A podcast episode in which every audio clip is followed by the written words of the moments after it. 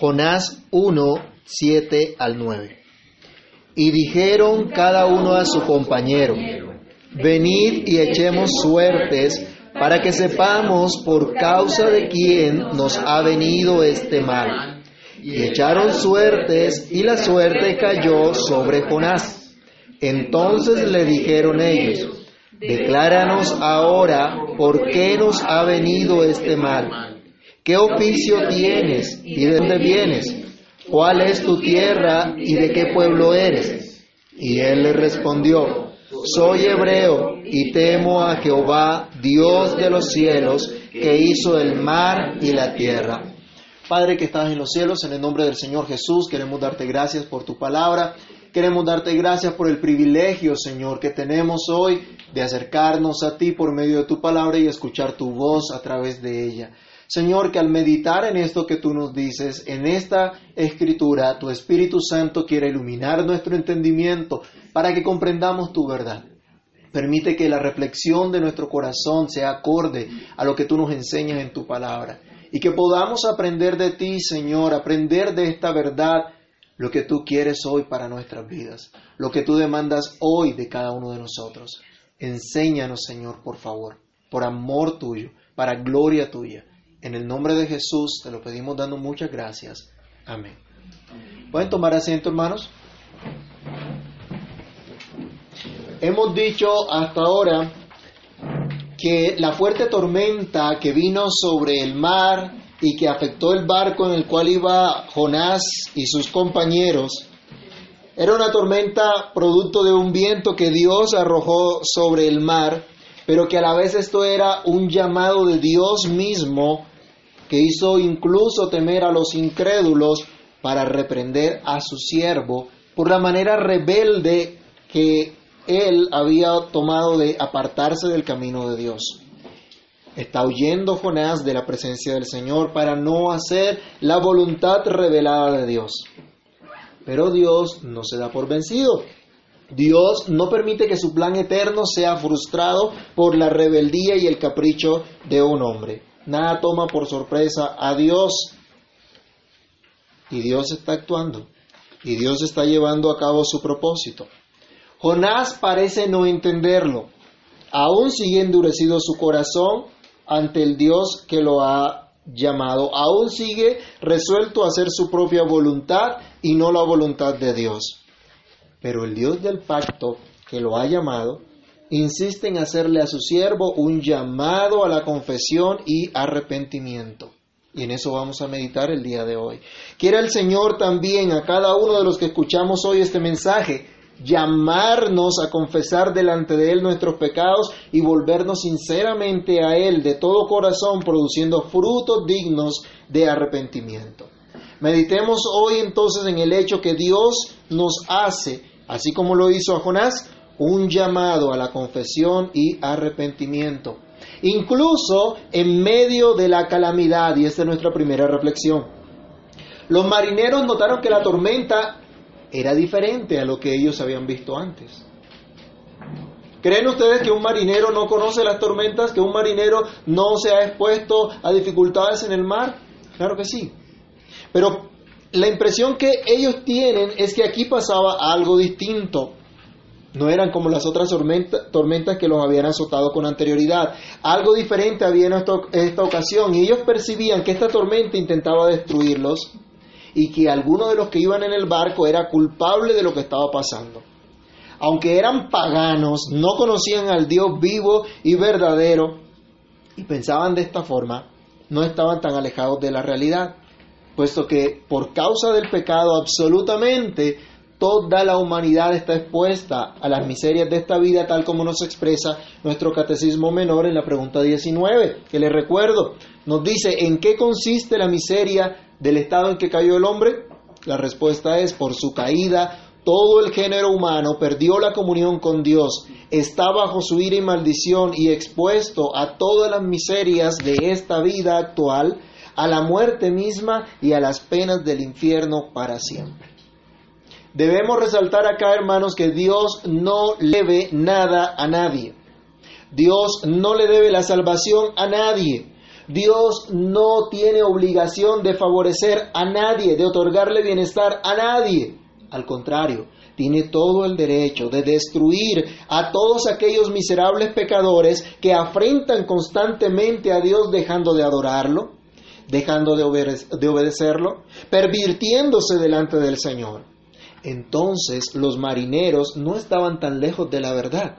Así Dios llamaba a su siervo a la confesión y arrepentimiento incluso en medio de esta gran calamidad en la providencia de Dios.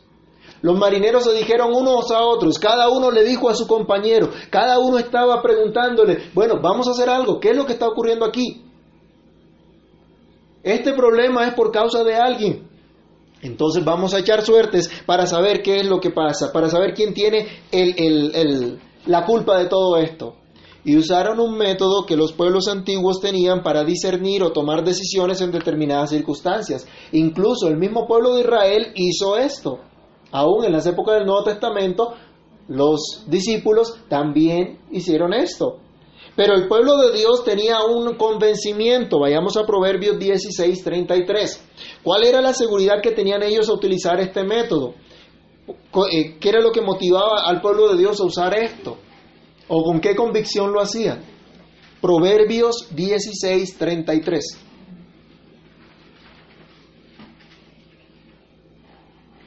La suerte se echa en el, regazo, mas de Jehová es la decisión de Dios. Ellos decían, pueden hacer, echarse suertes. Algunos dicen de pronto eran con unas piedritas, una era para respuesta positiva, otra para respuesta negativa. Pero igual, decía, aunque se echen suertes, la decisión es de Dios. Dios es el que determina todas las cosas. Los marineros no conocían al único Dios pero sí sabían que había alguien superior que conocía perfectamente la razón de esta tormenta y por culpa de quién había llegado. Ellos echaron suertes. ¿Y qué nos dice el versículo? Que la suerte cayó sobre Jonás. Jonás no se pudo ocultar más. Jonás no pudo seguir desapercibido. Ya se le acabó su bajo perfil. Ya tenía que declarar quién era. No se pudo ocultar más, no pudo pasar desapercibido. Ahora tenía que declarar su identidad. Jonás, entonces, hermanos, miren esto, fue llevado por Dios a reconocer quién era en realidad, cuál era su vida cuál era su llamado. Dios operó en este caso por medio de su providencia, llamando a su siervo para que reconociera su pecado, para declarar a su, declarara su pecado y se apartara de su mal camino. Y saben, Dios aún actúa también de esa manera, incluso en medio de la justificación de otros. ¿Qué era lo que decían los marineros? Leamos otra vez. Y dijeron cada uno a su compañero, venid y echemos suertes para que sepamos por causa de quién nos ha venido este mal. Los marineros no empezaron diciendo, Señor, todos somos malos, todos somos pecadores, ten misericordia de nosotros. Ellos empezaron a decir, ¿será que fuiste tú? ¿Quién de ustedes fue el que cometió este pecado? Y empezaron a preguntarse, el uno al otro. Ninguno se consideró culpable, ninguno consideró ser merecedor de la ira de Dios, sino que cada uno miró para otro lado a ver si su compañero era el culpable. ¿Les parece conocida esta reacción? Esto es lo que la raza caída desde Adán ha hecho. Cuando Dios le dice a Adán, ¿qué fue lo que hiciste? La mujer que me diste tuvo la culpa. Ella me dio y yo comí. En última instancia, ¿a quién le echó la culpa a Adán? A Dios. La mujer que me diste. ¿Quién le dio la mujer? Ojo, maridos. La mujer que me diste. ¿Y qué hizo la mujer? Se echó la culpa a la serpiente. No, la serpiente me engañó. Y algunos hermanitos hoy día dicen, ese diablo mentiroso, ese diablo puerco fue el que me engañó. Y le echan la culpa al diablo. Siempre buscamos culpables, siempre buscamos a quien echarle la culpa de lo que nosotros mismos hacemos. Nadie quiere reconocer su propio pecado y necesita ser despertado por Dios, traído por Dios mismo a confesarlo. ¿Recuerdan al famoso rey David que no se arrepintió sino hasta que vino el profeta Natán y lo reprendió por su pecado? Si quieren repasen en casa segundo libro de Samuel capítulo 12 y recuerden esta historia, lo que pasó con el rey David. Pero gracias hermanos debemos dar a Dios por Cristo, de quien la Biblia dice en 2 Corintios 5:21, al que no conoció pecado, por nosotros lo hizo pecado, para que nosotros fuésemos hechos justicia de Dios en él.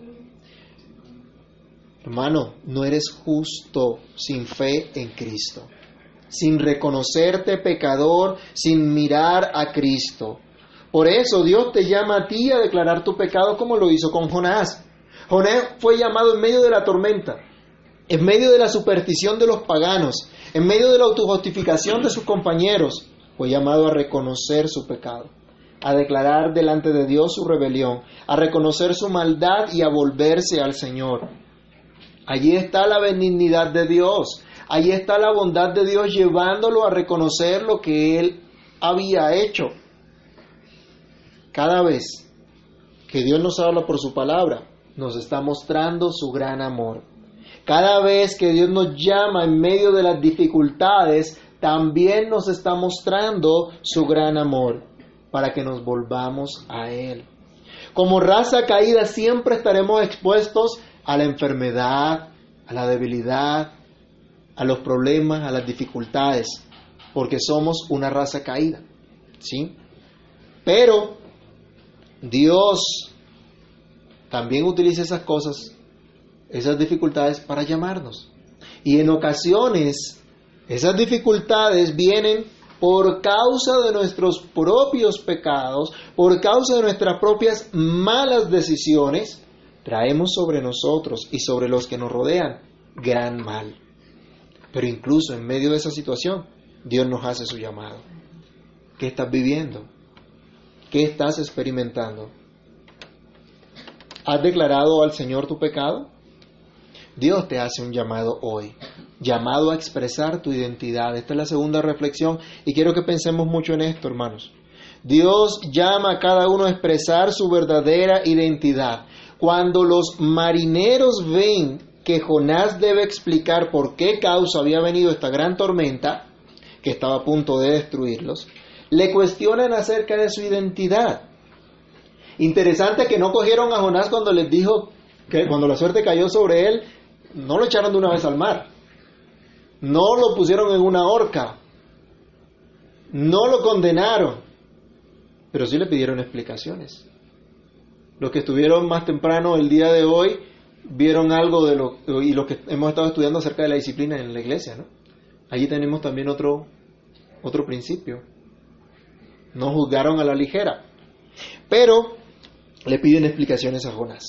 Miren lo que hace la providencia divina. La providencia divina señala a Jonás como el culpable.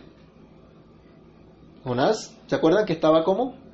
¿En el barco que estaba haciendo? Durmiendo. Estaba durmiendo, estaba plácidamente durmiendo y los otros angustiadísimos y él durmiendo.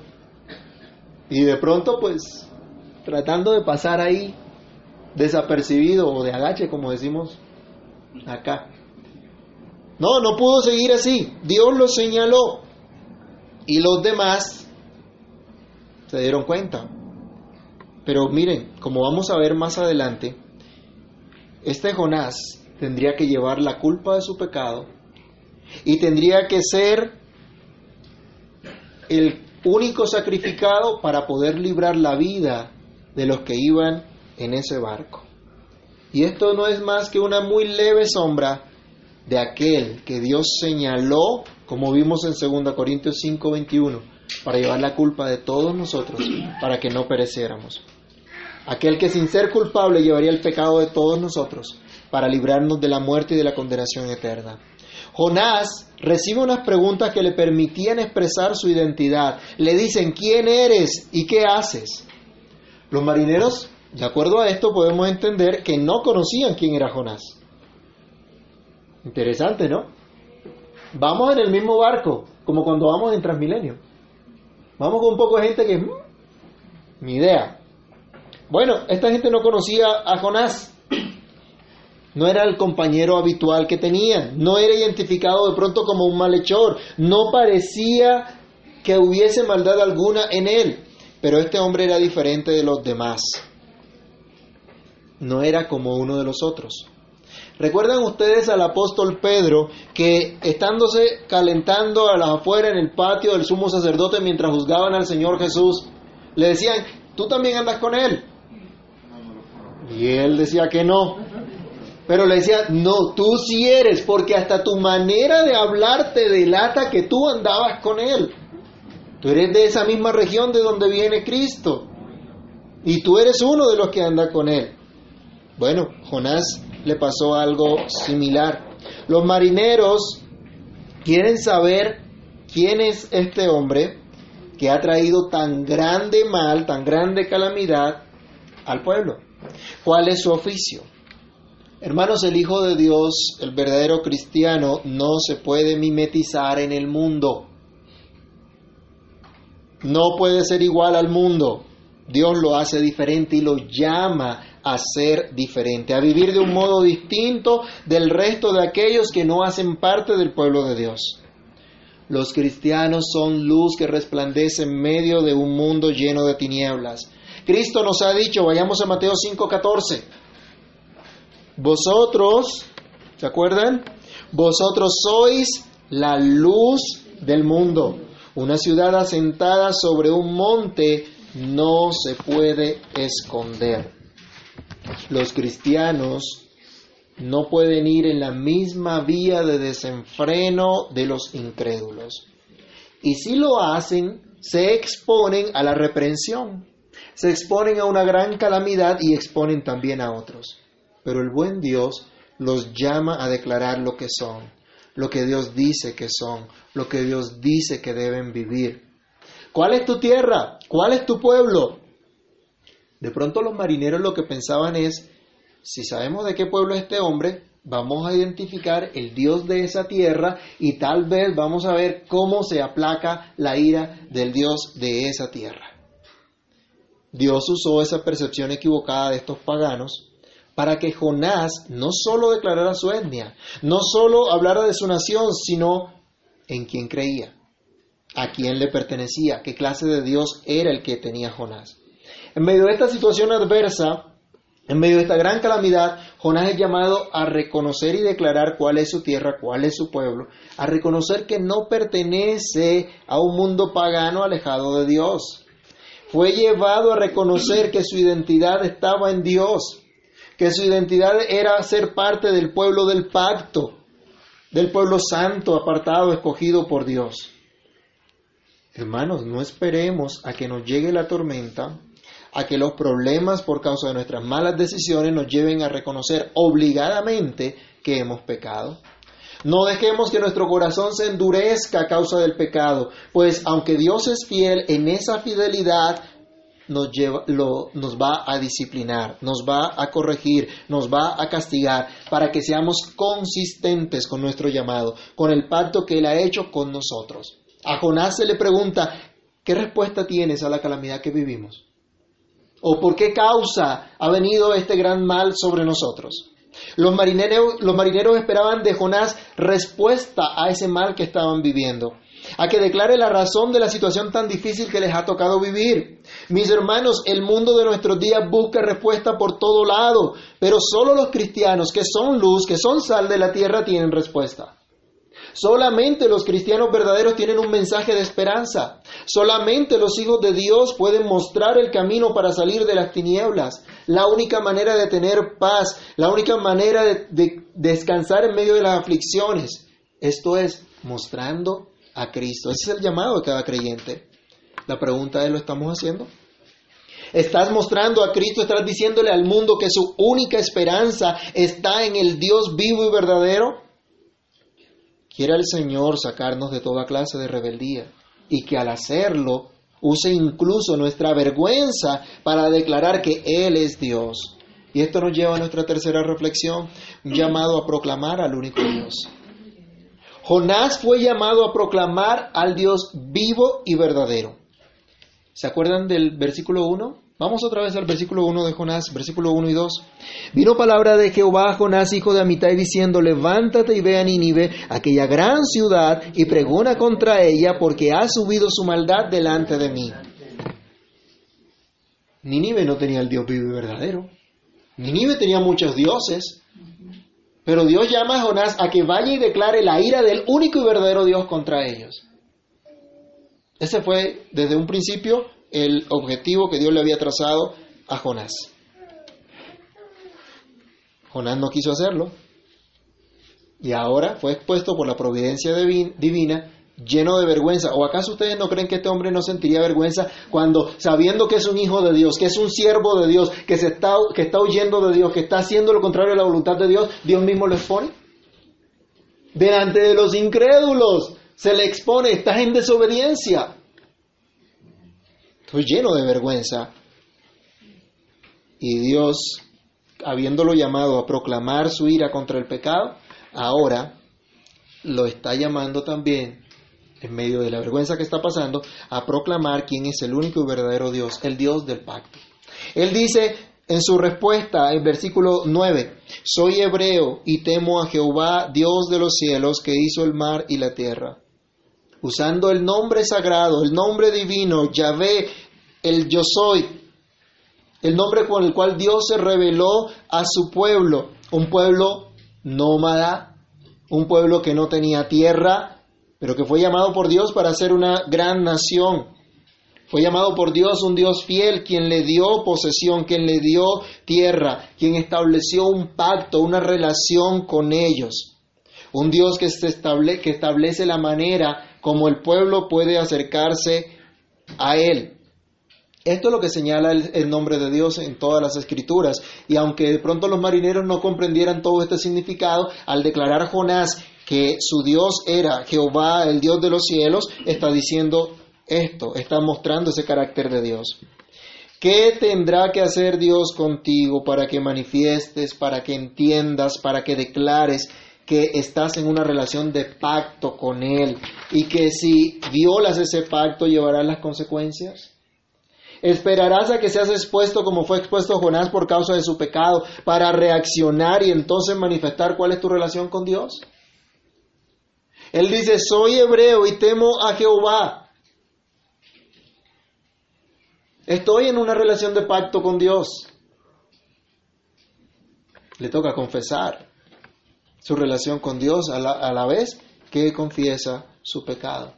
Y él dice, ese Dios es el creador de los cielos. Jonás declara que ese Dios creador de los cielos, de la tierra, del mar, que habita en los cielos, fue el mismo que envió ese viento al mar. El que controla absolutamente todo lo que hay. A diferencia de las divinidades paganas que según creían algunas personas estaban a cargo de ciertas regiones y que dominaban ciertos territorios el Dios de Jonás es quien tiene poder sobre todo y sobre todos. Leamos el Salmo 115, versículo 3. Dios está por encima de todo y de todos, gobierna sobre todos y hace como Él quiere. ¿Qué dice el Salmo 115, verso 3?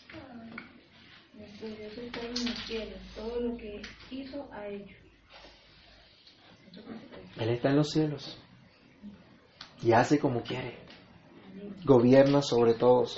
Ese es el Dios de Jonás, ese es el Dios del pacto. ¿Ese es tu Dios? ¿También reconoces a ese Dios? Aunque estés en medio de una gran calamidad, ¿ese es tu Dios? Algunos dirían, bueno, si tu Dios es tan bueno, tan poderoso, ¿por qué envía este gran mal sobre ti? A veces somos avergonzados porque es a causa de nuestro pecado. Pero incluso en esa situación somos llamados a reconocer que precisamente porque es el Señor, creador de los cielos, que está por encima de todos y de todo, es que somos llamados a temerle, a adorarle. Él es quien demanda obediencia total, porque Él además es el creador del mar y la tierra. están en medio de la tormenta, están en el mar. Y cada uno había clamado a su Dios falso que no pudo hacer absolutamente nada por ellos. Y ahora Jonás les dice, temo al Dios que hizo el mar. Al Dios que controla el mar. Al Dios que hizo el mar, que hizo la tierra. ¿Se pueden imaginar ustedes la cara de esos marineros al escuchar esto de parte de Jonás? En medio de la tormenta que están viviendo, que pueden ahogarse. Jonás está diciendo, el que daba la tierra firme es el mismo que había hecho y controlaba el mar. El que sostiene la tierra firme también sostiene el mar. Pero el que hace temblar la tierra también hace temblar el mar. Jonás tiene que declarar que su vida y la vida de todos los marineros depende por completo del único y verdadero Dios, no de los falsos dioses. Los falsos dioses de pronto estaban confinados a cierta región, el Dios vivo y verdadero domina sobre todo, está por encima de todo y de todos. Hermanos, Jonás fue obligado a declarar las malas y las buenas nuevas. Él fue obligado a señalarle a esta gente, nadie los puede salvar. Ninguno de sus dioses los puede salvar. Porque solo hay un Dios que controla todo. Jonás fue obligado a declarar que no hay esperanza para el pecador fuera del único y verdadero Dios que son vanas las esperanzas que se inventan los hombres, pues hay un solo Dios que también puede condenar. A diferencia de Jonás, nuestro glorioso Salvador Jesucristo declaró esta verdad con sumo gozo, no obligado, no porque le tocó, a pesar del terrible sufrimiento que padeció Cristo. Él se sometió al Padre, el Creador del cielo, la tierra, el mar y todo lo que en ellos hay, para hacer su voluntad. Hebreos 10:7 nos dice de Cristo, He aquí vengo, oh Dios, para hacer tu voluntad, como en el rollo del libro está escrito de mí. Citando al salmista que decía, el hacer tu voluntad, Dios mío, me ha agradado. Cristo vino alegremente a hacer la voluntad del Padre. Cristo fue el fiel siervo de Dios, ya fiel a su llamado fiel a lo encomendado por Dios, declaró fielmente la verdad de Dios y su vida fue totalmente consistente con el mensaje que estaba dando. Devolvernos al arrepentimiento, devolvernos a la fe en Él. Mire el contraste entonces con lo que había ocurrido con Jonás. Llama la atención que Jonás dice, soy hebreo y temo a Jehová. ¿Se acuerdan que nos dice la Biblia cuál el principio de la sabiduría? Pero realmente estaba temiendo Jonás a Dios. Su vida estaba demostrando consistentemente el temor de Dios.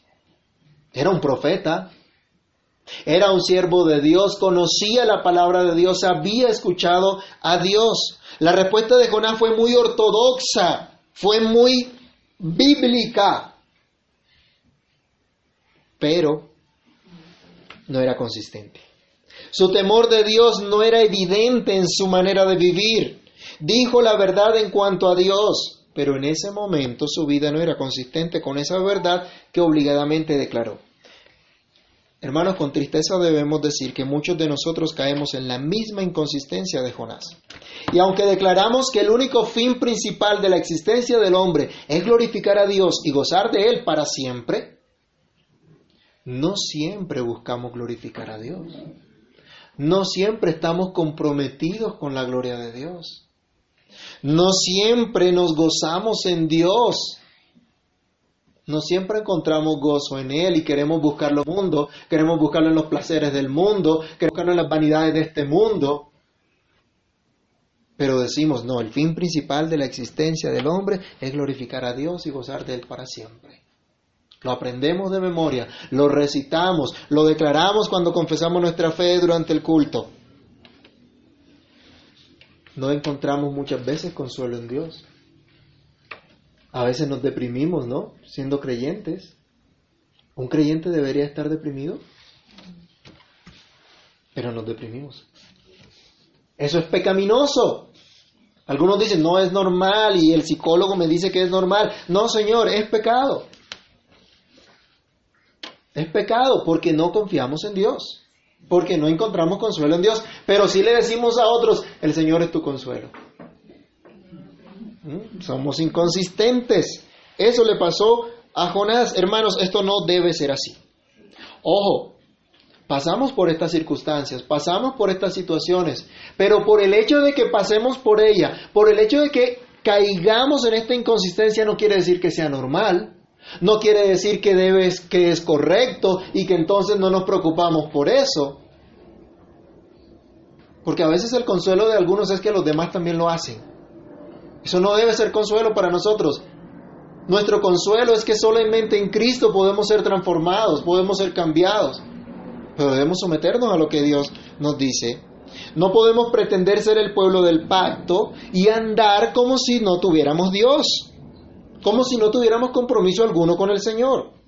No podemos seguir viviendo inconsistentemente entre lo que decimos creer y lo que realmente vivimos. Es tiempo, hermanos, de correr a Cristo, de rogar que su Espíritu obre en nosotros y que entendamos el llamado a confesar a Dios nuestro pecado y que podamos proceder al arrepentimiento. Dios nos hace este llamado. Escuchemos entonces esa voz del Señor. Oremos. Padre Celestial, en el nombre de Cristo Jesús te damos gracias por la meditación en tu palabra, te damos gracias por llamarnos al arrepentimiento, a la fe, a declarar nuestro pecado delante de ti.